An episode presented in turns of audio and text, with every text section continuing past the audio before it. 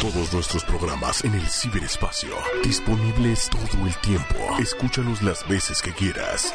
Suscríbete, disfrútalos en iTunes, 8ymedia.com, Tuning Radio, los podcasts de 8ymedia.com, en la palma de tu mano. Todos nuestros contenidos, cuando quieras, las veces que quieras. iTunes, Tuning Radio, 8ymedia.com. Soy familia ocho y media. Las opiniones vertidas en este programa son de exclusiva responsabilidad de quienes las emiten y no representan necesariamente el pensamiento ni la línea editorial de esta emisora. Y decimos, hola, soy Carla Fernández, hola, soy José Fernández, y los dos decimos al mismo tiempo, no hay parentesco. No. Humanos, humanas, yo soy Carla Fernández. Y yo soy José Fernández, hablaremos de psicología, Mente humana, comportamiento y... salud. ¿Por qué hacemos las cosas que hacemos? Ya saben, en www.ochoymedia.com. El consultorio está abierto. Comenzamos. Al aire.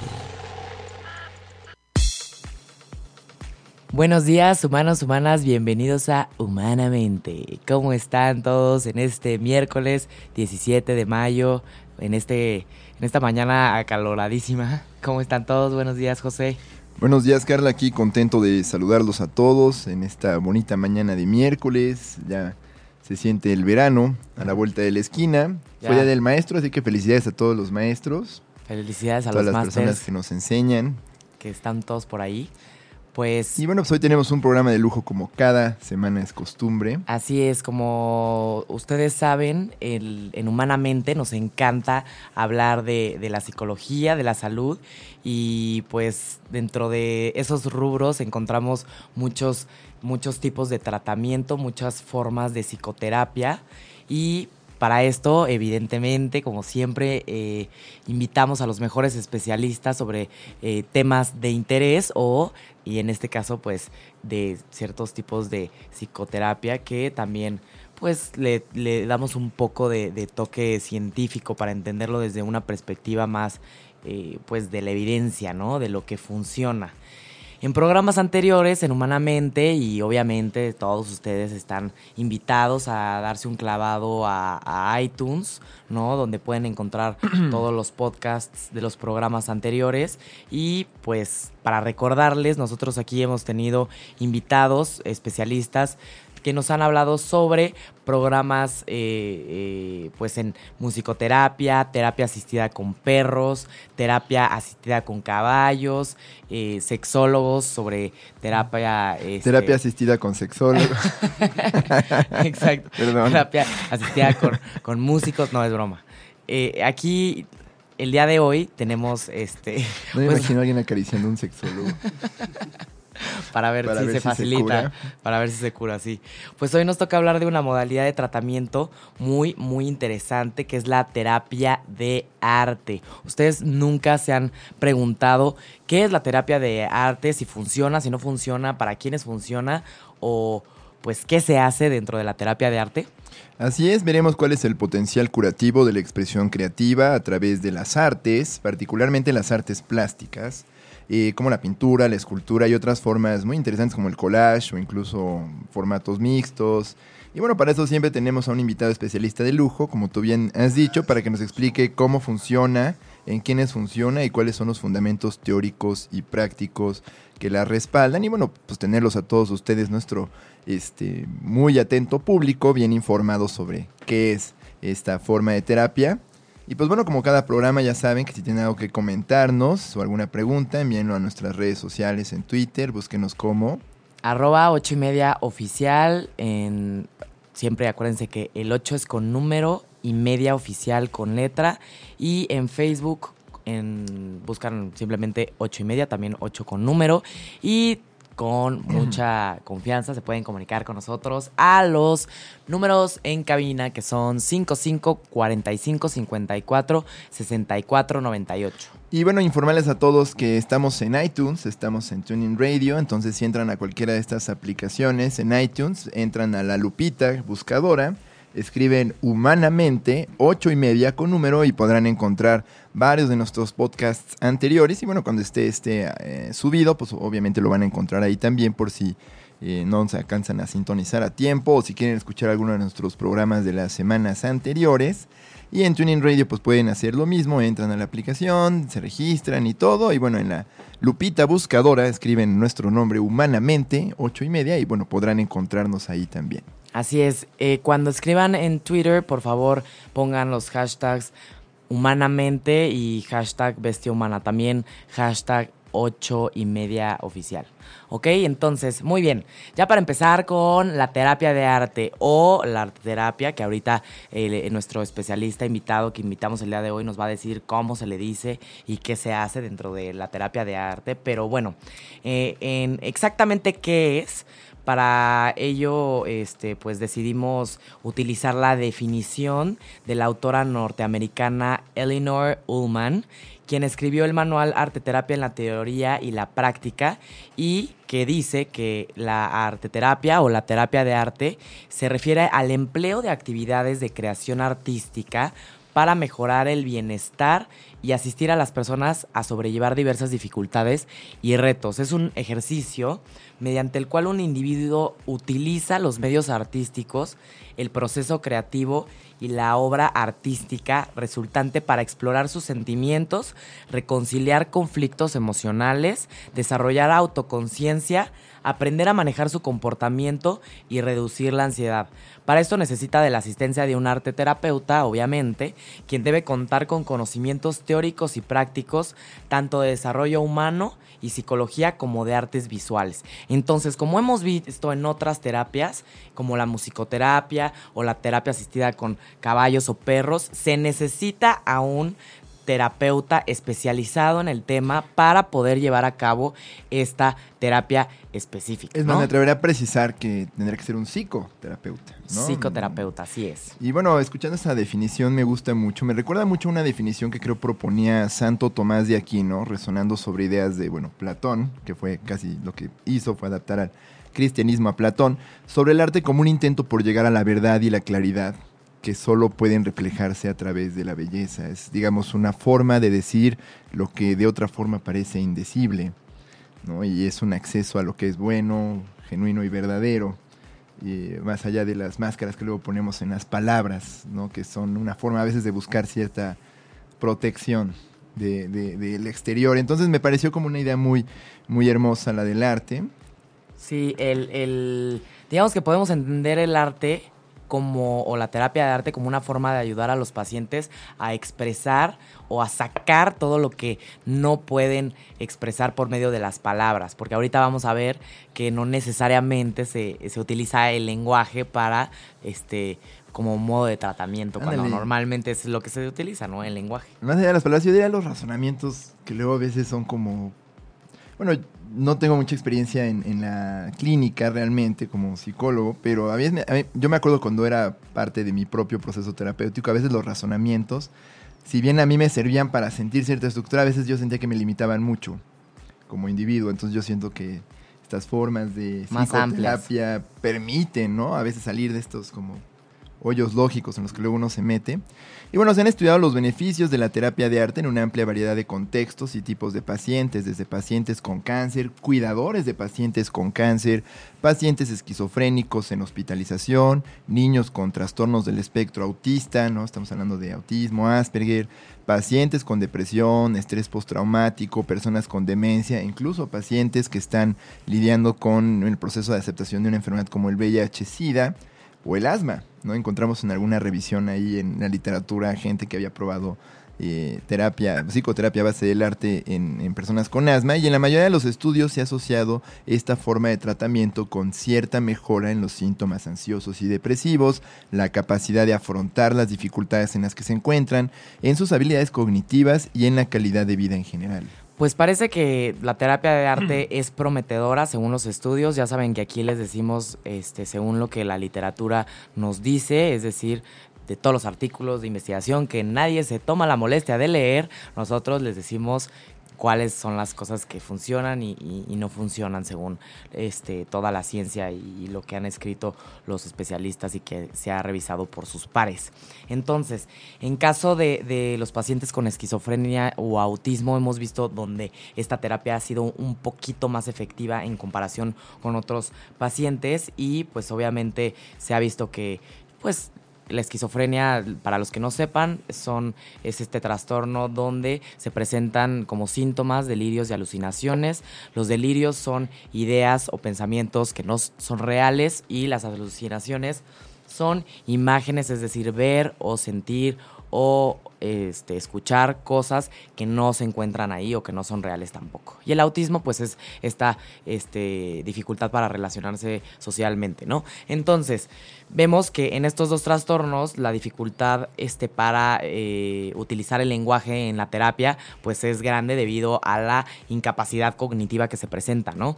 Entonces, pues se ha visto que en la terapia de arte pues ha sido súper efectivo. Yo creo que también podría ayudarles mucho en esta cuestión de socialización, o habilidades de comunicación con otros. Muchas veces, si hay algo que discapacita a estas personas, es que luego es muy difícil entenderse con ellas, ¿no? Hablan de manera desorganizada, o a veces es muy difícil seguir el orden de su discurso. Entonces yo creo que esto es una manera como de tratar de entenderlos justamente más allá de las palabras, que bueno, es un lugar común en la psicoterapia, así que es la terapia del habla. Entonces yo creo que es una forma de interesantísima de trascender más en estos pacientes que son precisamente los que es más difícil abordar verbalmente. Entonces, bueno, es fascinante.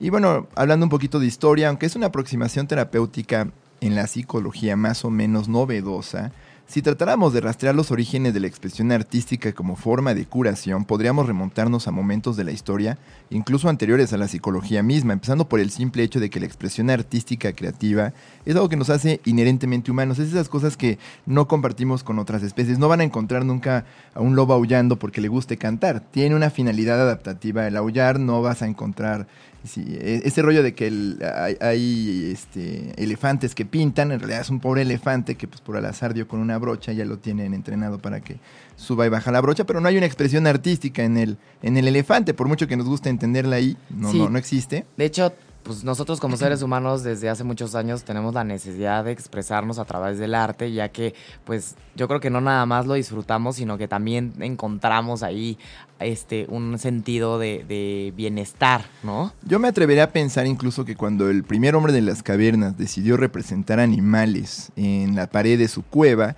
estaba respondiendo a un impulso primitivo por tratar de dar orden o sentido a lo que veía pasar a su alrededor todos los días. Y en este caso yo siento era la amenaza de las bestias. Decir, bueno, esta es una bestia a la que yo temo, la voy a pintar, a ver cómo lidio con ella, porque no puedo lidiar con ella allá afuera.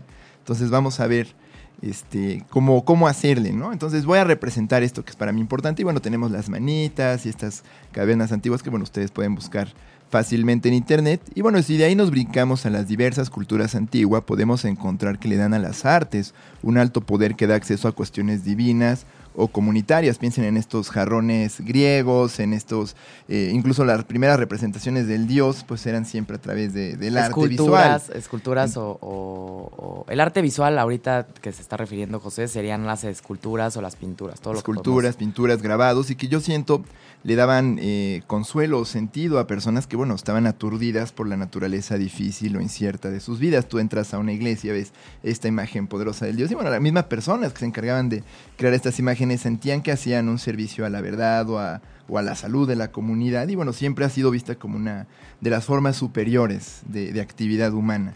Bien, entonces, eh, el arte ya visto desde una perspectiva ya como terapia en sí, eh, empezó a emplearse desde, desde, bueno, en varios hospitales psiquiátricos, como muchas de las terapias de las que hemos hablado aquí en Humanamente, ¿no? Inician normalmente con estos pacientes psiquiátricos. ¿Cuáles son los pacientes psiquiátricos? Los que no, este, los que tienen delirios, los que tienen alucinaciones, los que tienen depresiones muy fuertes, ansiedades muy fuertes, sintomatologías que requieren de un internamiento, es decir, de ingresar a estos pacientes a espacios donde pues están aislados, ¿no? Debido a que necesitan medicamento y necesitan este, de cuidados específicos. Entonces, eh, pues en estos lugares a veces se, se, requería o, se, pues, surgió la necesidad de pues tratar de, de- mejorar a los pacientes de formas un poquito distintas, que no fuera nada más el medicamento y el chocho, ¿no? O peor aún nada más lobotomizarlos y tenerlos encerrados y aislados como eh, si fueran leprosarios, ¿no? Que era la nave de los locos, toda esta necesidad de aislarlos. de aislarlos y, sacarlos del mundo. Entonces, eh, justo en el siglo XIX eh, se empiezan a hacer esfuerzos para, para que los ambientes sean más este, cómodos y se pues los, los pacientes mejoren de otras formas, ¿no? De, de forma más humana y pues al mismo tiempo algunos psicólogos como Karl Jaspers en Alemania o Freud empezaron a pensar o a ver el arte como una forma para canalizar los impulsos o pues también se pudieran expresar todos estos deseos o sentimientos inconscientes de una manera pues más fácil, ¿no? Más manejable. Así es. No, incluso el psiquiatra alemán Hans Prisorn eh, dedicó un libro en 1912 realizado al arte, realizado por personas con trastornos eh, mentales, el cual inspiró al artista francés Jean Dubuffet a juntar todo este arte y llamarlo en un término que me parece es muy bonito, pero al mismo tiempo puede sonar medio despectivo, que es art brut, que es arte en bruto. No es arte hecho por brutos, no se malentienda, sino más bien arte hecho como de manera muy pura, como sin la pretensión o la este rollo como muy común de los artistas, aquellos de ustedes que conozcan a un artista, más un artista de carrera, van a saber que siempre hay un discurso y una presunción y un comentario sobre el arte. Este es un arte hecho con el- un- un finalidad, una finalidad muy pura de expresión y que sin embargo pues tiene cualidades creativas porque viene de personas que tienen una forma de pensar pues poco convencional. Claro, y que obviamente son personas que tienen contacto con una realidad muy distinta a nosotros, porque obviamente la enfermedad siempre se ha visto como enfermedad, en lugar de poder sacarle este pues provecho a toda esta percepción distinta que tienen, que tal vez socialmente no es aceptable, que no se incluyen en la sociedad porque pues no, es- no son sanos, digamos, pero obviamente esta percepción, estos sentidos acelerados, estas imágenes, estos colores a los que pueden tener contacto con, pues deberían de ser, pues, o sea, visualizados por todo el mundo, ¿no?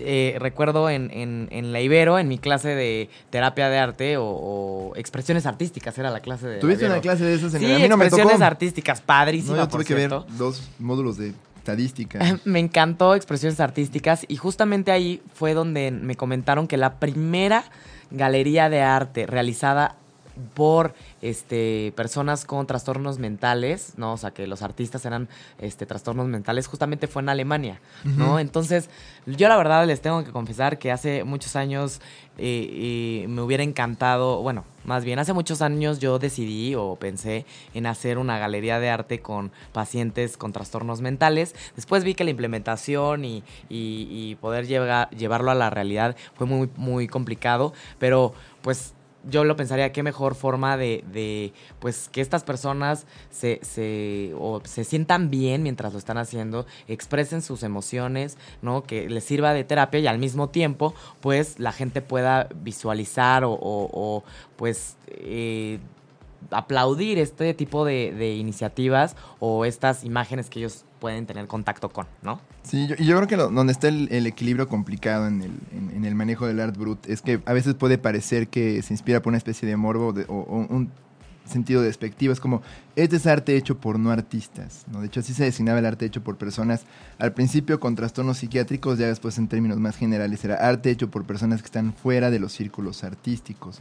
Pero bueno, digamos que es una forma de establecer puentes con, visiones distintas y mm, en su momento, a principios del siglo XX, derivó en inspiración para muchos artistas que ahora son canónicos. El, el cubismo no hubiera sucedido sin la exposición al art brut. El expresionismo abstracto obtuvo mucha inspiración del art bruto, incluso para sorpresa de nadie, el mismo André Breton y los surrealistas muchas veces este, visitaban a Jean de Buffet o, o trabajaban con estas galerías y pues de ahí a veces Estos artistas también tenían trastornos mentales, todos ellos, no es broma. Estoy bromeando, para nada, ¿no? ¿no? pero el mismo Carl Jaspers hablaba sobre genialidad y locura, ¿no? Si había alguna especie de relación. Sí. Creo que él estudió a Van Gogh en un eh, capítulo de su libro. Entonces, se dice, bueno, se dice, está y este es un lugar mito. común pensar eso, ¿no? Está este mito que, que, pues es un mito que pues hasta que no nos sentemos a analizar a todos los artistas y a poder sacar un caso clínico de cada uno de ellos, la verdad es que no sabremos si sí tenían trastornos mentales o no, pero sí, se dice que los artistas este, y, y la gente que tiene toda esta eh, visualización del mundo distinta, que lo puede expresar de esa forma, pues sí, tiene como este lado oscuro de, de, de, la enfermedad mental, como digamos, ¿no? Entonces, antes de, de, seguir, pues ya vamos a introducir a nuestra invitada del día de hoy, ¿no? Eh, ella es la psicóloga Ana Laura Treviño, ella es licenciada en psicología clínica por la Universidad Iberoamericana, o sea, es, ella es nuestro, nuestra colega, obviamente estamos súper contentas de tener una colega aquí porque hablamos el mismo idioma muchas veces, ¿no? Ella es especialista en, en psicoterapia infantil por la Universidad Iberoamericana también, tiene una maestría en psicoterapia psicoanalítica en adolescentes y adultos por el Instituto de Investigación en Psicología Clínica y Social. Tiene una formación en psicoterapia de arte por la Universidad de Loyola Marymount, Los Ángeles, California. Tiene una maestría en psicoterapia familiar en el Instituto de la Familia y es fundadora y coordinadora del Instituto Mexicano de Psicoterapia de Arte, donde se imparte el diplomado de psicoterapia de arte. Entonces, qué mejor que Ana Laura para platicarnos sobre la psicoterapia de, arte. Bienvenida, Ana Laura, ¿cómo estás? Hola, buenos días. Muchas gracias por la invitación. Muy contenta de estar aquí compartiendo con ustedes. Muchas gracias. Para nosotros es un gusto que estés aquí con nosotros y puedas compartir todo tu conocimiento. ¿No? Entonces, bueno, nosotros ya hablamos mucho, como siempre, damos como una introducción muy estructurada, ¿no? Pero, pues, platícanos tú, este, Ana Laura, ¿qué es la terapia de arte, ¿no? Desde tu perspectiva. Este, primero les quiero decir que parece que ya estudiaron el diplomado. Tienen una historia de la terapia de arte maravillosa. Me da mucho gusto que, este, que la estemos difundiendo. Es, es un área muy nueva, mucho más nueva aquí en México, del campo de la psicología. Y bueno, pues mientras más se conozca, creo que podemos hacer más cosas. Como bien decían, esta terapia es una terapia que nos puede ayudar a atender a muchísimas poblaciones en diferentes lugares, no necesariamente dentro del consultorio, sino como decía José, tanto en los hospitales como en los hospitales psiquiátricos. En la comunidad. En la comunidad, este, estamos trabajando en las cárceles, estamos trabajando en casas hogares, estamos haciendo muchas cosas que no nada más es dentro del consultorio. Entonces, pues esto ayuda a que se pueda atender a mayor número de personas ¿no? y que podamos este, aplicarlo de maneras muy diversas, ¿no? Ok, muy bien. Este, ¿Qué es la terapia de arte? Después de todas las definiciones que ya dieron ustedes. ¿Cuál es, tu definición? Tengo una definición que me encanta que, que un niño una vez dijo y decía, la terapia de arte para mí es poder ver de qué color está tu corazón. ¿No? Y tenía que ver un poco con lo que José decía hace rato, de cómo de repente no tenemos palabras ¿no? para poder decir las cosas que sentimos, para poder expresar las situaciones que vivimos en el día a día o situaciones adversas que la vida de repente nos sorprende. Y en ese sentido, la expresión artística es una muy buena manera para poder poner colores, para poder poner formas, para poder poner texturas, para poder poner ideas plasmadas en un papel o en una creación acerca de lo que está pasando dentro de nosotros, ¿no? También lo que José comentaba con respecto a que ciertamente el ser humano es creativo por naturaleza. Es algo que tenemos, es inherente a nosotros y que no siempre lo desarrollamos y todo el mundo piensa que si no eres artista no puedes ir a terapia de arte o no puedes dedicarte a esto. Pues sí es una rama en la que sí tienes que estudiar, además de psicología, tienes que prepararte en todo lo que son las artes. Nosotros nos dedicamos a las artes visuales, entonces tenemos preparación en esas áreas y este, para poder ayudar a las personas a desarrollarlas. Porque vemos y pasa mucho más ahorita en México en la parte académica, escolar de los niños, en donde las artes son lo que menos se implementa. Claro, sí, no, ya estaban diciendo, me estaba comentando José el otro día que en no sé qué país estaban tratando de, de pues quitar un poco eh, el deporte y las humanidades y por qué no meterles pura ciencia, pura química, pura física, pura matemática y yo me muero, o sea, son habilidades poco marketeables al final del día en el mercado laboral no siempre es bien apreciado alguien que tenga, se ve más como un hobby, como si fuera y es irónico porque siendo una actividad de primer orden eh, en el inicio de la cultura, de pronto resulta que es algo derivativo. Del último orden, ¿verdad? Sí, esto que decías, ¿no? De, de Platón y de cómo vivían desde entonces. A mí también esta descripción que hiciste de la época de las cavernas es algo que siempre pienso. Cómo cuando las veo y cuando he tenido la oportunidad aquí en México, en otros lugares, de ver todas esas pinturas rupestres que dices, qué pensaban cuando lo estaban pintando, qué sentían cuando lo estaban pintando, por qué lo pintaron, porque no lo pintaron nada más para que se viera bonito. Siempre hay una intención, siempre hay una emoción, siempre hay un contexto. Y obviamente entender esto también es fascinante para el que está él viendo afuera, ¿no? Claro. Aparte de que hay un beneficio para la persona que lo está haciendo. Así es, así es. Pues Ana Laura, ¿nos, ¿nos podrías platicar cuál es la diferencia entre los diferentes, o sea, los, nos podrías platicar cuáles son los diferentes tipos de arte, cómo se podría diferenciar la terapia de arte, por ejemplo, con la terapia ocupacional o la terapia recreativa? O sea, platícanos. Claro. Bueno, yo creo que aquí lo importante es diferenciarlo clínicamente. ¿no? La terapia ocupacional es una terapia que está enfocada a que las personas tengan, como su nombre lo dice, una ocupación y que puedan pasar un tiempo sin que necesariamente haya un proceso de introspección, ¿no? En la terapia de arte sí hay un clínico que está atrás y que está en un proceso terapéutico ayudando a las personas a tener insight, a, tener mayor conocimiento de su situación y a poder hacer situaciones de cambio, generar situaciones de cambio sobre todo, ¿no? Entonces, sí, esa es una gran distinción porque no nada más, tampoco es como ponerte a hacer este, manualidades, ¿no?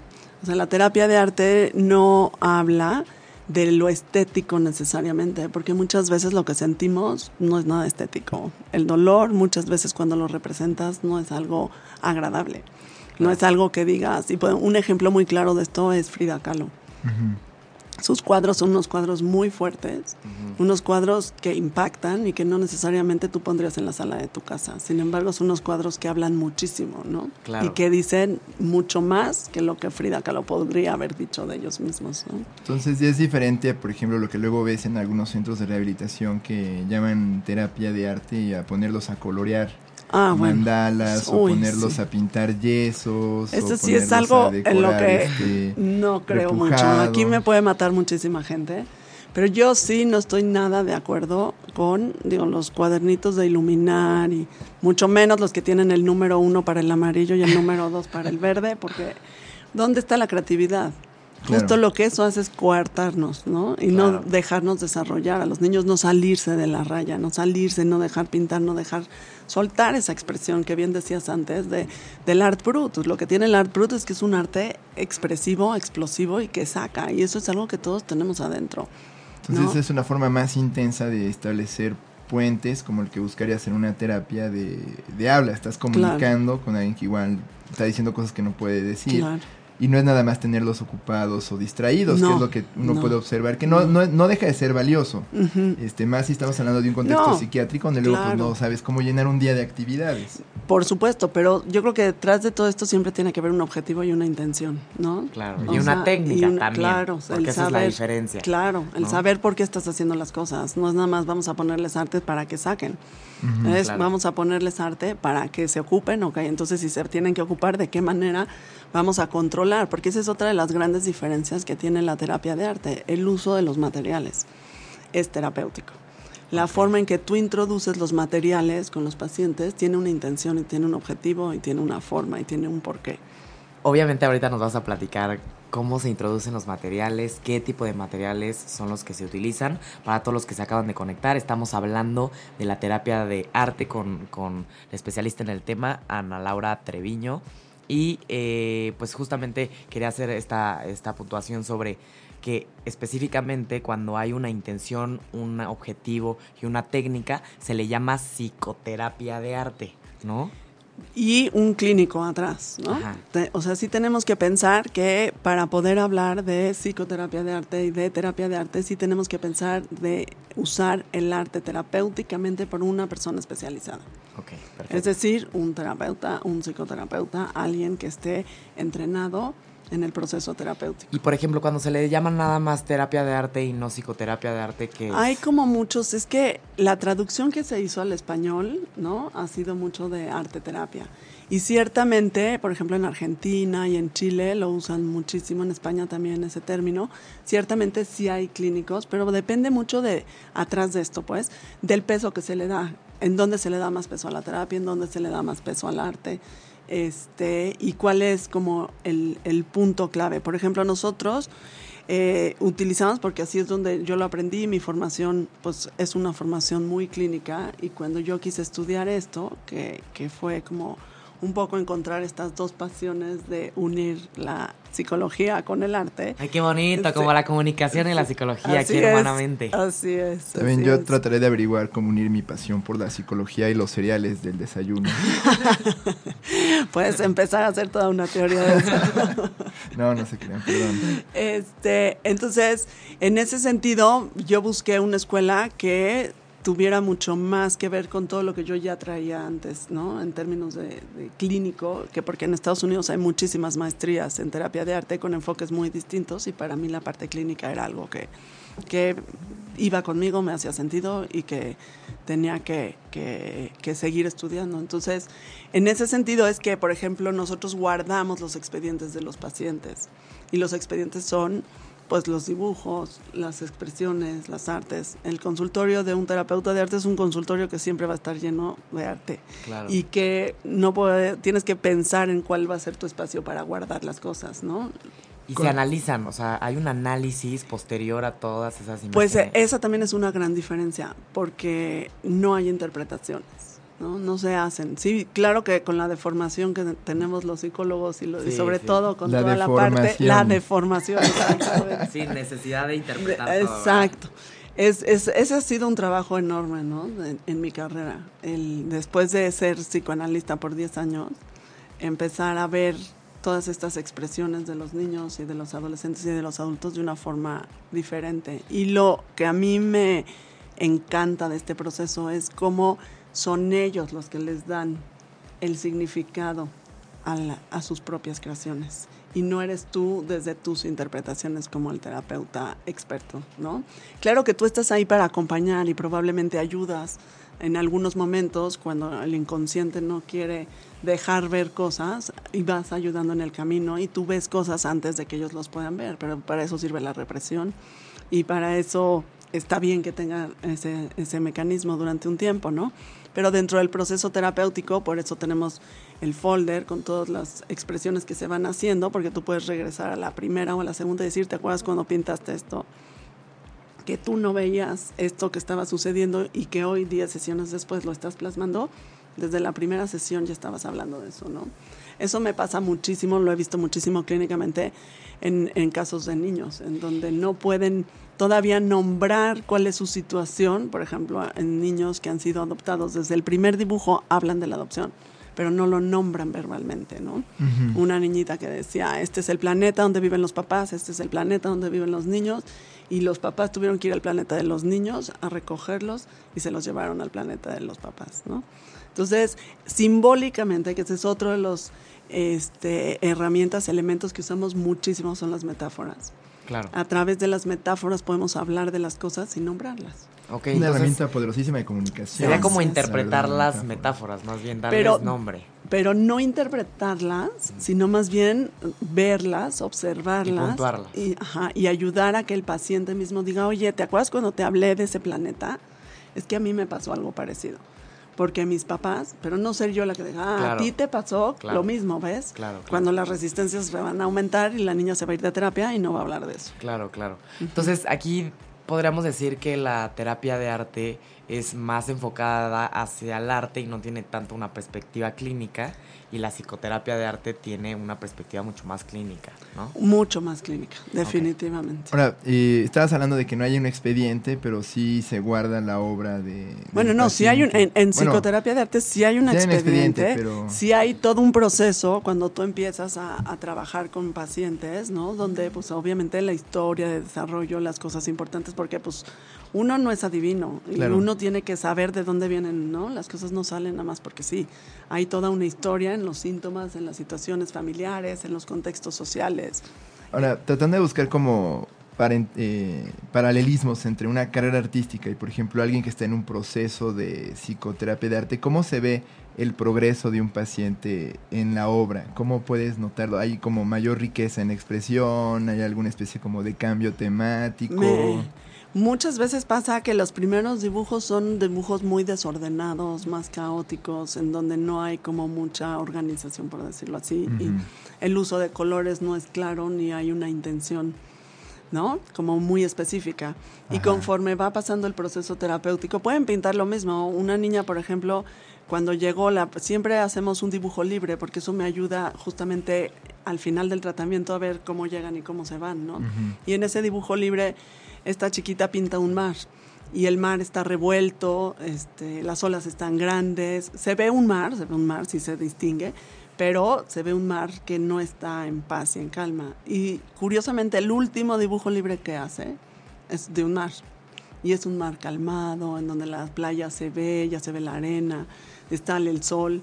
¿no? Y por ejemplo ahí sí pudimos hablar y decir, mira qué interesante cómo este primer dibujo que hiciste y este último pueden hablar de cómo, cómo está tu corazón, cómo te vas, qué cosas han pasado y cómo se van ordenando, ¿no?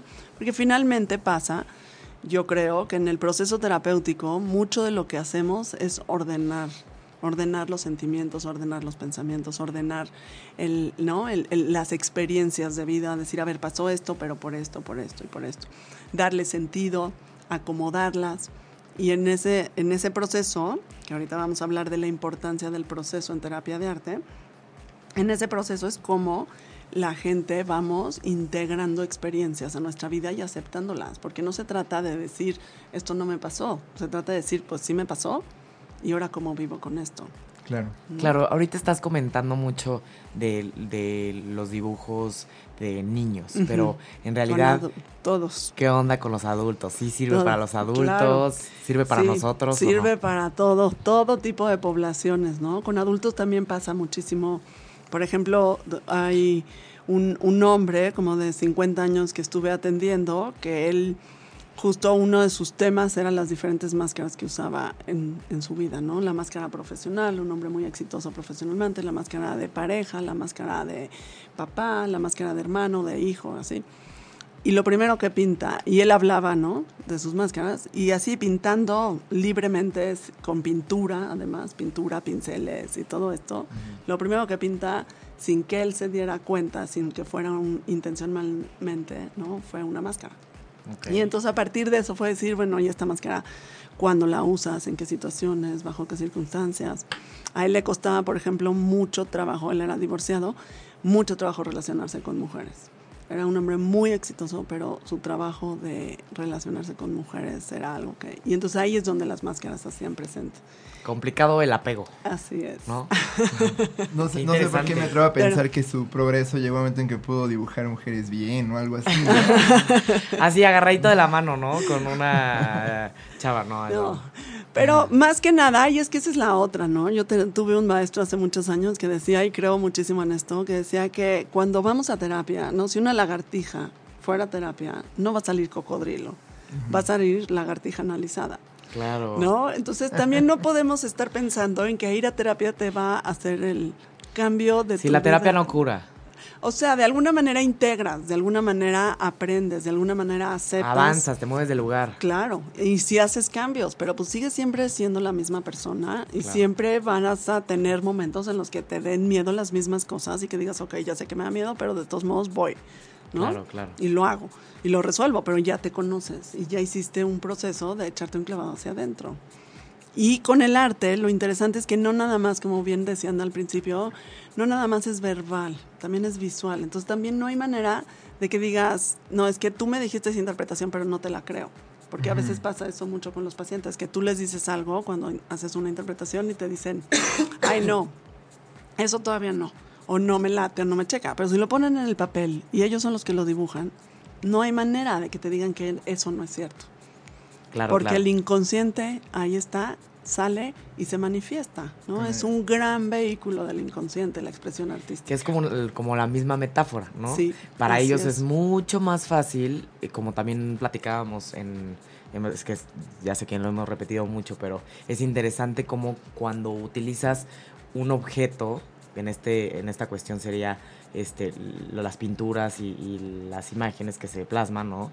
Pues sería como otro caminito distinto al del lenguaje o al de la aceptación ya seca de decirlo, sino que a través de una pintura, pues como que más o menos lo dices y lo platicas, pero como que no te cae el 20 y chance te cae el 20 después de que ya saliste, ¿no? O sea, como que no es tan agresiva la aceptación. No, ese es otro punto importantísimo, es una terapia hermosa porque es muy suave. Muy sutil. Porque es poco a poco y porque además cuando estás listo lo pones y sale y lo manifiestas y eres tú y tú te haces cargo de ti.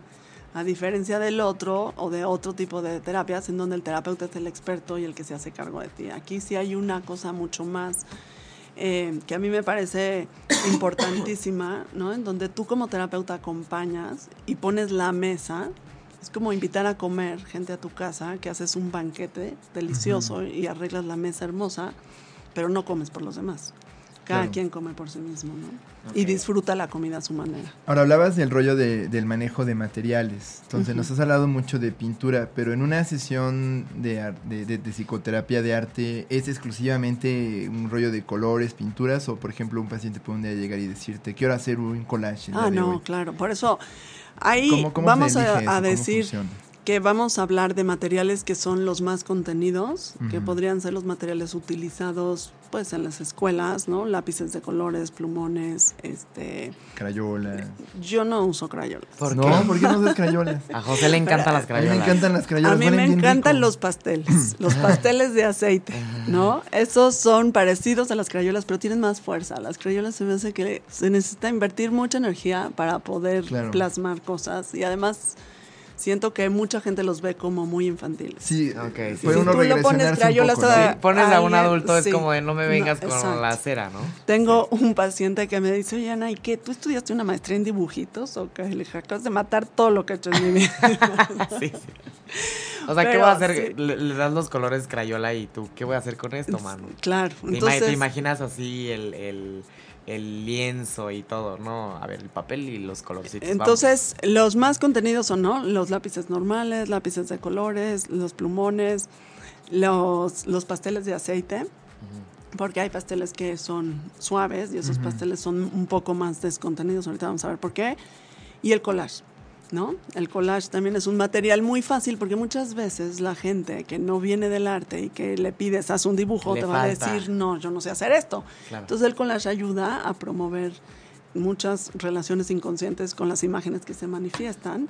Uno ya las tiene recortadas, no es estar en las revistas, porque si no te quedas en el chisme y no entras a la terapia. Ah, entonces ya este, recortadas. Ajá, imágenes que sean, que tú creas que para ese paciente pueden ser provocativas, ¿no? De alguna manera. Y bueno, pues sí hay que tener cuidado si son material, por ejemplo, imágenes. Si vas a ver niños, qué tipo de imágenes tienes, que sí tienes que tener provocativas para que puedan hablar de los temas, pero no tan provocativas como podrías tener con adultos, ¿no? Este... Y por ejemplo, ¿cómo se, ¿cómo se introducen? ¿Cómo es esta parte de introducir los materiales? pues mira, desde que la gente llega al consultorio, como que pues lo ve y dice, ¿qué es esto? ¿No? Porque pues no, no es un consultorio común es un consultorio que está lleno de materiales, que está lleno de arte. Y que hay veces que te buscan porque ya saben que tú trabajas con terapia de arte. Otras veces, pues porque eres psicoterapeuta y llegan contigo. Entonces, bueno, desde la primera sesión platicas con ellos y les dices, este es mi trabajo, así es como yo lo hago. Y entonces dicen, bueno, pues vamos a, a probarla. Hasta ahorita Solo este señor que me dijo de, yo, tienes maestría en dibujitos, me dice, yo mejor no voy a dibujar, pero sí se ha sentado en la mesa. Tengo en, el consultorio hay una pequeña salita y hay una mesa, entonces sí se ha sentado en la mesa a hacer algunos dibujillos. Y, la verdad es que, que, ya es hasta un chiste con él, ¿no? Pero de ahí en fuera, la verdad es que la mayoría de las personas, depende mucho de ti. Yo cuando empecé en esto me daba muchísima pena decirle, ¿cómo te vas a poner, cómo le voy a decir al señor o a la familia que se van a poner a dibujar? Pero ahorita ya es parte, esto es lo que hago, así funciona. Y, y, la gente lo hace y está contenta con hacerlo, ¿no? Los, como les decía, el collage es muy fácil y la gente puede decir, por ejemplo, ¿cómo te sientes hoy? Escoge una imagen de cómo te sientes hoy. Pues eso está fácil y la pegas con Prit, le recortan lo que le tengan que recortar. Y hay veces que dices una imagen y acaban poniendo cinco o seis. ¿No? O sea, también la gente se va metiendo, porque eso es lo que pasa, que hace ratito les decía del proceso. Cuando tú estás haciendo, cuando tú estás escribiendo, cuando tú estás haciendo arte, me imagino que cuando tú estás bailando, cuando tú estás haciendo, tocando un instrumento, estás metido en lo que estás y, estás pensando ¿no? En muchas cosas que tienen que ver con lo que estás haciendo, pero en muchas otras que no. Claro. Entonces, el proceso de hacer arte muchas veces es mucho más importante que el resultado. ¿A dónde te llevó esa imagen? ¿Qué cosas pensaste alrededor? ¿Por qué elegiste esa dentro de todas las otras? Y por ejemplo, ahí tú estarías este, haciendo esas preguntas. Haciendo esas preguntas, hay un acompañamiento, no es como de, haz esto y ahorita vengo. Ah, no, no, tú estás ahí presente todo el tiempo. Ay, qué padre. Sí, todo el tiempo estás ahí y observando, ¿no? Observando porque lo que pega primero, lo que pega después, lo que pega, ¿no? ¿Cuál imagen dice, no, está la meto hasta abajo, no quiero saber de ella? Esa imagen es importantísima, ¿no? Yo creo que también, perdón, yo creo que también el saberse observados y saber que están en un proceso de autoconocimiento, de alguna forma también eh, informa cómo hacen sus elecciones artísticas. Claro. Yo creo que han de pintar o han de hacer eh, trabajos muy diferentes solos que estando en sesión. Pues mira, de alguna manera sí, pero la mayoría de la gente que va a terapia de arte, pues no es artista, entonces tampoco es que vaya a su casa y haga trabajos solos, ¿no? Al principio a lo mejor sí se sienten observados, pero la verdad es que es una una energía que se mete, que es como en inglés le llaman el flow, ¿no? Que te metes en esta parte de crear y que te olvidas de todo lo demás, hasta del que está enfrente de ti, ¿no? Entonces, sí hay tiempos, porque pues en una sesión siempre tiene que haber tiempos, que ese es el manejo clínico, ¿no? Una fase pequeña de introducción, una fase de creación y una fase de donde se comuniquen las cosas y un cierre, ¿no? La gente no se puede ir abierta y sí tenemos que, que trabajar en eso, pero este, en esa fase de creación, pues están tan metidos en lo que están haciendo que de verdad se les olvida que tú estás ahí, ¿no? Y hay veces que te platican, me ha tocado, tuve una paciente que un día estaba dibujando una esfera y empezó a hablar de situaciones de violencia fuertísimas. Yo, yo, la esfera era una esfera de Navidad y yo viendo la esfera decía, ¿de qué me va a hablar? Y, y luego, y cuando empezó a hablar de situaciones de violencia, ¿no? De, de, cómo su ex marido la había maltratado y todo esto, yo decía, ¿cuál es la relación entre lo verbal y lo pictórico que está haciendo? ¿Qué, qué me quiere decir con todo esto? Esas son preguntas que uno como terapeuta tiene que estar haciendo, porque no es casualidad. Ajá. Claro, y mi interpretación hubiera sido de, ay, este está pensando en la Navidad, ¿no? Y claro que no, ella cuando, cuando dijo lo que estaba haciendo, lo que dijo fue, es que me sienta, en ese momento me sentía como un adorno.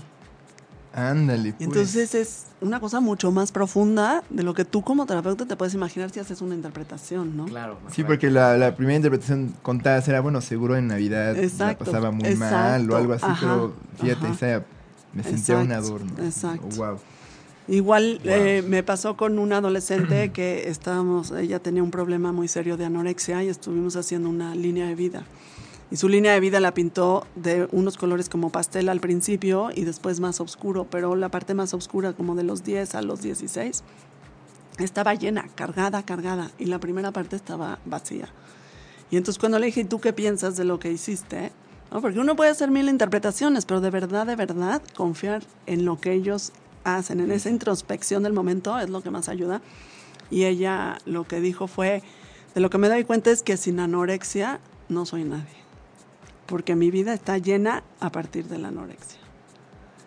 Esa, esa, interpretación yo jamás se lo hubiera podido hacer. Claro, claro. Y, y si se lo hubiera hecho, no hubiera captado, o sea, ella no lo hubiera recibido, ¿sí me explicó? Pero cuando ella lo dice, pues entonces te das cuenta de que el trabajo que está haciendo es mucho más profundo y que realmente está generando un movimiento interno. Y como dices, sutil. O sea, hay gente que no tiene mucho insight. El insight es poder tener contacto con, con, las cosas que dices y haces que no necesariamente estás muy consciente, ¿no? Y pues yo creo que sí, es una forma definitivamente que podemos utilizar para sutilmente llegar a estas respuestas para poder trabajar de una manera como menos seca, ¿no? Va más allá de la representación concreta del conflicto o de la dificultad. No vas a pintar tristeza, sino más bien cómo. Y puede ser que en algún momento sí, a ver, ¿de qué color es tu tristeza? ¿De qué tamaño es? Si tú fueras la tristeza, ¿qué harías con eso? O sea, sí lo puedes hacer, sí lo puedes hacer, pero no es lo único. No es nada más, porque yo siempre les digo, en, en el diplomado que impartimos, siempre les digo a mis alumnas, esto no es magia. Y no porque tú le digas a alguien, pinta tu tristeza, tírala a la basura, la tristeza se va a ir. Ojalá que funcionara así. Pues ojalá, porque entonces los basureros estarían llenos de tristeza. Pero no funciona así, ¿no? O sea, sí podemos pintar la tristeza, pero eso no significa que por pintarla se va a ir. Significa que la vamos a conocer. Que vamos a aceptarla, que vamos a trabajar con ella y a lo mejor vamos a estar tristes en nuestra vida por situaciones que pasan que no hay manera que no estemos tristes. Pero también podemos aprender a lidiar con esa tristeza. Ok. Entonces, eh, estabas hablando de este rollo de no es magia, no es tan sencillo como a veces uno Sí, no es como ponte a pintar y ya. Entonces, ¿qué no debe esperar una persona interesada en recibir esta psicoterapia de, arte del proceso? ¿Qué, expectativas debe quitarse un poquito? Yo no creo en las recetas de cocina, ni siquiera para cocinar, ¿eh? Tengo las recetas de cocina de mis bisabuelas, que además las leo con mucho cariño, pero ni hay los mismos ingredientes, ni la pizca de sal es del mismo, mis dedos no son los mismos tamaños que los suyos. Entonces, no podemos seguir las recetas de cocina al pie, y menos con los seres humanos. Los seres humanos no somos una receta de cocina y cada uno tiene una situación específica y además en esa situación específica hay circunstancias del día, del momento, que son diferentes. Entonces yo no creo que la gente por hacer te voy a poner un ejemplo, un alebrije para trabajar su enojo, ya trabajó todo su enojo, no porque pinte la tristeza ya va a haber pintado la tristeza. Hay muchos libros en terapia de arte donde vienen directivas de terapia de arte, que una de mis maestras, en la que quiero muchísimo y que ha sido mi mentor, la verdad, ella, cuando yo me compré mi primer libro sobre técnicas de terapia de arte, me dijo, lo tiras a la basura ahorita, no sirve de nada. Tú tienes que encontrar en cada paciente qué es lo que necesita. Tú no puedes leer una receta de cocina, ¿no? Entonces, sí, yo sí creo, y eso creo que aplica para todas las terapias. No podemos hacer lo mismo con todos los pacientes porque no somos seres humanos iguales. Sí tenemos muchas cosas muy parecidas, pero nuestras circunstancias, nuestro contexto, incluso, por ejemplo, ayer estaba cenando con unos amigos que tienen hijos grandes y luego tuvieron uno que ahorita está en la adolescencia. Decía, ya, ya pasamos la adolescencia de dos, ¿no? Pero esta adolescencia está más difícil porque estos aparatos electrónicos no existían en la adolescencia de los otros. Entonces es otra adolescencia en la que me siento perdida y no sé qué hacer con eso. Sí, hay que agregar a los manuales todas las redes sociales. Claro. Entonces hay contextos históricos, hay contextos políticos. No es lo mismo, ¿no? La gente que viene hoy, por ejemplo, hoy en la mañana leyendo todo esto de todos los, este los asesinatos que han habido con todos los este, periodistas, ¿no? Pues no es lo mismo los niños de hoy que están informados de estas cosas que cuando nosotros éramos niños, que igual no tenías esa información. Sí, eh, eh, eh no es lo mismo un niño creciendo hoy en día en Sinaloa que hace 25 años. Y obviamente su visión de la violencia va a ser muy diferente, su visión de la realidad nacional Entonces, Yo sí creo, una de las cosas en las que más creo de la terapia de arte es que nos ayuda muchísimo a esto que les decía al principio, que no es nada más el consultorio. Sí creo que no podemos quedarnos como psicólogos dentro del consultorio, como terapeutas. Creo que atendemos a gente muy privilegiada y es un honor atenderla. Pero el poder salir a la calle, el poder atender otro tipo de poblaciones, yo creo que esa es una misión que tenemos como mexicanos y como seres de este planeta, de no quedarnos con todo lo que sabemos y con todo lo que podemos ayudar a las personas adentro del consultorio, ¿no? Creo que eso es algo que la terapia de arte ayuda muchísimo. Y por ejemplo, en el caso comunitario, ¿se podría utilizar de forma grupal? O, claro. sí, Se, usa, se utiliza de forma grupal. El viernes pasado acompañé a unas alumnas del Limpa están trabajando en la cárcel en esa sur, con mujeres que viven en situación de cárcel. Y, y, hacen talleres cada semana con ellas, ¿no? Y yo las acompañé el viernes pasado y sí, el trabajo es, y es hermosísimo. Y estás dentro de la cárcel con materiales muy contenidos, ¿no? Hablando de los materiales, los, los materiales que desparraman, que sacan todo, pues son la pintura, los pasteles sin aceite, este, todos estos materiales, acuarelas, todos estos materiales que, que al pintar, pues vas a hacer un batidillo. Un batidillo, Y que es delicioso hacer un batidillo, pero cuando el alma está hecho un batidillo, hacer un batidillo con materiales no es lo más conveniente. lo que tienes que hacer es contener, ¿no? Ándale, que llegue un momento en el que pues, no requieran hacer batidillo porque... Claro, cuando llega ya lo pudieron contener, exactamente. Y se puede, por ejemplo, decirle a todos, por ejemplo, tenerlos a todos en un, en un espacio este comunal, ¿no? Y que haya un terapeuta que, y que un este psicoterapeuta esté eh, eh, supervisando o, acompañando. Es que todo, yo, yo creo mucho en cuál es la intención. ¿No? Hacer las cosas por hacerlas, pues por eso luego metemos la pata en millones de cosas. ¿Estás de acuerdo? Yo creo que si tienes una intención, todo se vale, pero tienes que saber para qué va a servir eso. He trabajado en escuelas con hago unos talleres de transición, por ejemplo, de niños que terminan sexto de primaria, primero de secundaria, y sus papás. El, el grupo más grande que he tenido han sido dos grupos de sexto grado con sus mamás y papás, ¿no? Y pues era yo la que estaba ahí haciendo este taller. Ellos hacían un librito hablando de todos los cambios que han tenido a lo largo de su vida, todo con arte. Y los papás platicaban cambios desde aprender a caminar, cambio de casa, que si se divorciaron los papás, que si tuvieron el hermanito, lo que sea, no importa. Pero son cambios, como un poco para como duelos también, ¿no? Los, como pérdidas. Exacto. Pero ese día, por ejemplo, una de las cosas que fue hacer, no nos vamos a meter en cambios muy fuertes, porque no es una terapia. Este es un taller que va a ser terapéutico, pero no es una terapia. Mm. Entonces no nos vamos a ir a esa zona. No podemos, tenemos que contener. claro, exacto. Pero estaba yo dirigiendo y había otras eh, colegas mías que me ayudaron a, pues sobre todo en esta parte de los materiales que necesitan, las preguntas y así. Ah, Pero todo eso se puede hacer. Cuando estaba en Los Ángeles hicimos un trabajo con familias de migrantes, un trabajo hermosísimo, en donde igual fue grupal, eran como 100 personas, eran como 10 familias y estaban abuelos, hijos y nietos hicieron un librito de la experiencia de migración desde los abuelos, desde dónde, entonces empezaba dónde venían los abuelos, de qué parte de Latinoamérica, porque eran todos hispanos, ¿no? Y luego a qué edad los papás, si tenían dos, tres o cuatro años cuando llegaron, o si llegaron más grandes, y luego los nietos que ya nacieron ahí. Entonces cada uno tenía, cada familia tenía una mesa. Es espectacular ver eso, porque además los hijos, los nietos, oyendo a sus abuelos, los abuelos poniendo sus faldas que usaba la abuela cuando era joven, cuando vivía en el pueblito de Guanajuato, ¿no? Poniendo cómo era el pueblito. de su cultura. Claro, que eso era, y, y muchas de las cosas, que ese es otro punto importante en la terapia de arte, es que hacemos de alguna manera un ritual constante. Y los rituales nos ayudan a integrar experiencias, ¿no? Nos ayudan a nombrar experiencias y nos ayudan a darle sentido a esas experiencias. Como acomodarlos, ¿no? Claro. Entonces, cuando haces estas cosas, estás dándole, por ejemplo, en esta experiencia en, en, Los Ángeles, estábamos ayudando a la familia a acomodar la experiencia, decir, tú estás aquí por algo, no llegaste así como de la nada, ¿no? Al nieto de nueve años. Tus abuelos tienen una historia y ¿qué crees que tu historia es en otro país? Y hay que honrarla hablar español es bueno. Este, o sea, todas estas cosas que le van dando un sentido a toda la familia y una identidad, una identidad que vale la pena rescatar absolutamente, ¿no? Claro, ay, qué padre ese trabajo con los migrantes. Sí.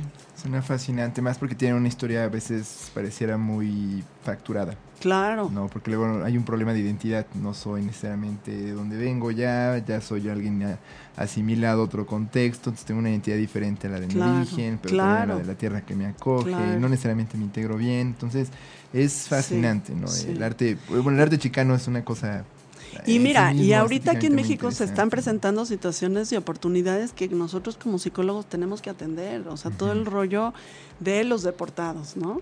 Y de estas familias que tienen que aprender a... Yo hice un trabajo en, en, un pueblito cerca de Querétaro que se llama Huimilpan, donde viven pues las familias que se quedan, literal. ¿Y qué pasa cuando llegan estas estos familiares que regresan y los temas de alcoholismo, el tema de, este, de abusos, de drogas, de, son temas súper fuertes que, que, no... Alguna vez hice en Centros de Integración Juvenil, que es una de las instituciones donde trabajé, hicimos una investigación sobre algunas imágenes de niños de 9 a menos años y te pones a analizar las imágenes de violencia, de soledad, de aislamiento, pistolas, sangre.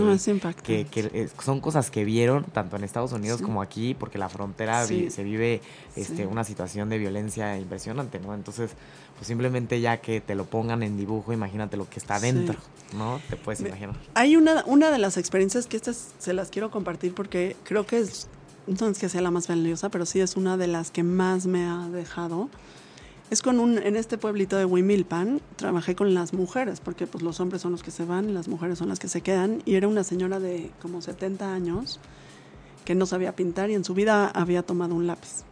Y estábamos hablando, yo les hacía tres preguntas, ¿cómo se sienten cuando se van tus hijos? ¿Cómo se sienten cuando llegan a la frontera y tienen que cruzar?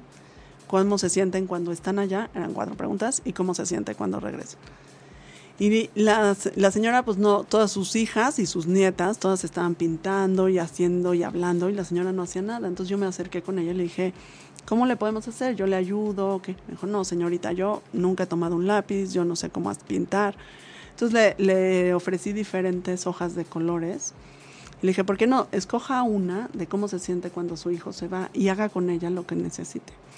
Y entonces la arrugó, ¿no? Tomó una café y la arrugó toda.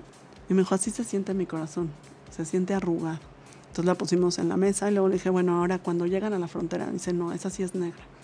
Porque dejas de saber de ellos por tres días, no tienes nada de comunicación, no sabes si van a pasar, si no van a pasar. Hay muchísimas historias terribles. Entonces es terrible, ¿no? Entonces ya que hablan y dicen, ya llegaron, entonces tomó una amarilla. dijo, y esa no la arrugo tanto, ¿no? Pero mi corazón está arrugado porque de todos modos están lejos y están allá. Y cuando regresan, y entonces tomó una morada. Y dijo, no, eso es lo mejor que me puede pasar. Ya, felicidad. O sea, fue más a través de el color y cómo usaba la página que, que, realmente plasma. Pero si, si lo piensa, bueno, y la señora me dijo, oiga, es que nunca nadie me había preguntado esto y yo nunca había visto cómo me sentía. Visto cómo me sentía. Eso para mí fue significativísimo de decir, vemos cómo nos sentimos. Siempre decimos, ¿cómo te sientes? ¿Y cómo te sientes? Y a veces de estamos verdad... acostumbrados a decir bien. Ajá, y están todos los matices de bien. Sí, estoy bien, no estoy enferma ni nada. Y es que no hay palabras. Muchas veces no hay palabras, ¿no? Ay, no, padrísima esta experiencia de con los migrantes. Es súper interesante el trabajo con ellos. Eh, eh, Ana Laura, ya se nos acabó el tiempo. Ya sé. Ay, Esto se va volando. Ya se va volando. manera de corolario, ¿no? Es, literalmente súper volando. Encuentro fascinante cuando dijiste no hay receta de cocina para esto, porque justamente revisando la literatura científica les es luego muy difícil contabilizar, porque comparar estudios entre sí cuando cada terapeuta hace aproximaciones tan diversas. Sin embargo, algo que da un poco de esperanza al respecto es que, bueno, todo todos en la comunidad de salud pública están de acuerdo en que hay una muy fuerte posibilidad de cura que es muy costo efectiva precisamente en la expresión artística. No hubo tiempo de meternos en el qué sentido me hubiera gustado preguntarlo. El arte visual es diferente a otras formas de expresión. Por ejemplo, la danza, que se utiliza mucho en pacientes en situaciones de mucho distrés, o, la música, o incluso la, escritura de poemas, ¿no? igual para quienes no están tan visualmente inclinados. O bueno, qué diferente, porque no se dice lo mismo con el cuerpo que con las imágenes. Es una expresión muy diferente. Pero todos están de acuerdo en que son formas muy, muy útiles de curar déjate a un individuo, a veces hasta una sociedad completa, a través de creaciones colectivas o ejercicios como los que tú nos dices. Y yo creo que a veces es bueno salir un poco de las revisiones científicas y dejar de tratar de encontrar por qué funciona algo exactamente, sino simplemente reconocer que está funcionando. Tiene beneficios. O que tiene beneficios. Entonces, que no, no está de más invertir en esta clase de intervenciones, independientemente de si podemos contabilizar desde la investigación cuantitativa cuáles son sus ingredientes activos, cuáles son sus beneficios observables. claro, o sea, al final el, arte es subjetivo, ¿no? Y cada persona viene desde, desde un aspecto distinto. También no es por nada, pero pues el psicoanálisis también es difícil de medir porque hay una subjetividad infinita, ¿no? Entonces, no porque sea subjetivo y no se haya repetido pues la efectividad, eso no quiere decir que realmente sí tiene beneficios para todos, ¿no? Yo creo que es algo que se está tratando de hacer muchísimo, porque sí, sobre todo en Estados Unidos, que bueno, es lo que más conozco, ¿no? En terapia de arte, pero lo que están haciendo es que muchas veces los seguros cubren los tratamientos de las personas. Y en ese sentido, necesitan comprobar que sí funciona. Ah, por, supuesto. Entonces, sí han estado y se ha dado muchísimo ese enfoque de decir, vamos a comprobar que sí funciona y sí se han hecho muchos estudios y se está tratando de hacer, sobre todo, ¿sabes desde dónde? Desde las neurociencias. Ah, sí, por supuesto. De poder decir cómo sí hay cambios a través del proceso de la terapia de arte. Bueno, pues ojalá lo logremos. Antes de, despedirnos, le, pediríamos a Ana Laura que, que nos recomiende una película que haga, que haga. Que le presente muy bien. La he pensado todo el tiempo desde que empezó. sí, sí. La película que les recomiendo es la de Nice, N-I-S-E. Es una película que está en Netflix y justo habla de una psiquiatra en un hospital psiquiátrico en Brasil en los años 40. Nice. De nice. Ándale. Pero no es nice, ¿eh? la palabra, porque sí se confunde mucho la gente este, de cómo empieza a introducir el arte como medio expresivo y además de, una forma mucho más humana para combatir este, las lobotomías y para combatir los electroshocks y todas estas cosas, ¿no? Muy interesante porque es un proceso bien difícil. Es un proceso de picar piedra y vean la película. Vean la película Nice, la podemos ver todos Sí. en Es Netflix. una película brasileña. Un- Es una película brasileña. Sí, para que salgamos de Hollywood. Así también. es. Sí, sí, sí. Pues bien, bonito. Ana Laura, ¿nos podrías eh, proporcionar tus datos para ver dónde te puede encontrar la gente que quiera terapia contigo o si quiere alguna asesoría o información específica sobre el diplomado que ofrecen, por favor? Sí, mira, estamos en el Instituto Mexicano de Psicoterapia de Arte. Somos 22 terapeutas, ¿no? Entrenadas y calificadas para poder dar este, servicios psi- psicoterapéuticos. Y les dejamos el teléfono que es el 5245-0457. Y la página que está en reconstrucción, porque en esta vida todo tiene que estar reconstruyéndose, Reconstruyéndose. es www.imparte.com.mx. ¿Y tu correo personal, Ana Laura? Por, Mi por- correo personal es analaura.trevino.impa.gmail.com. Muy bien, pues ahí están los datos Muchas de, gracias. de Ana Laura para por si quieren alguna duda o quieren alguna terapia, ahí pueden encontrar, hay muchos terapeutas en el instituto, ¿no? Sí, sí, Eh, sí. que ha fundado Ah. y, y que ha este pues, pues ha tenido el gusto de, de Ay, sí. compartirnos, ¿no? Una, una delicia de lugar, la verdad. Estoy muy contenta con todo lo que ¿Dónde hemos está hecho. este Estamos lugar? en Bosques de las Lomas. Ah, ok. Pero hay terapeutas repartidas por diferentes partes de la ciudad, así que atendemos a, a mucha gente, instituciones, escuelas, asociaciones, este, sí, muy comprometidas socialmente también. Buenísimo, pues Sí. Ana Laura, mil gracias para todos, pues espero que hayan disfrutado la terapia de arte con, con nuestra especialista del día de hoy. Ya saben, eh, siempre hay maneras eh, creativas o, o otras maneras de, de atender nuestros problemas, nuestras depresiones, nuestras ansiedades, ¿no? Y pues aquí hay una de ellas. Aquí pues el día de hoy pudimos comprender cómo es, que, que- qué materiales se utilizan en la terapia de arte, cuál es el- el- lo que está detrás de, de- de esta intervención y pues espero que les haya gustado mucho y pues anímense a, a- a buscar nuevas alternativas terapéuticas para atenderse.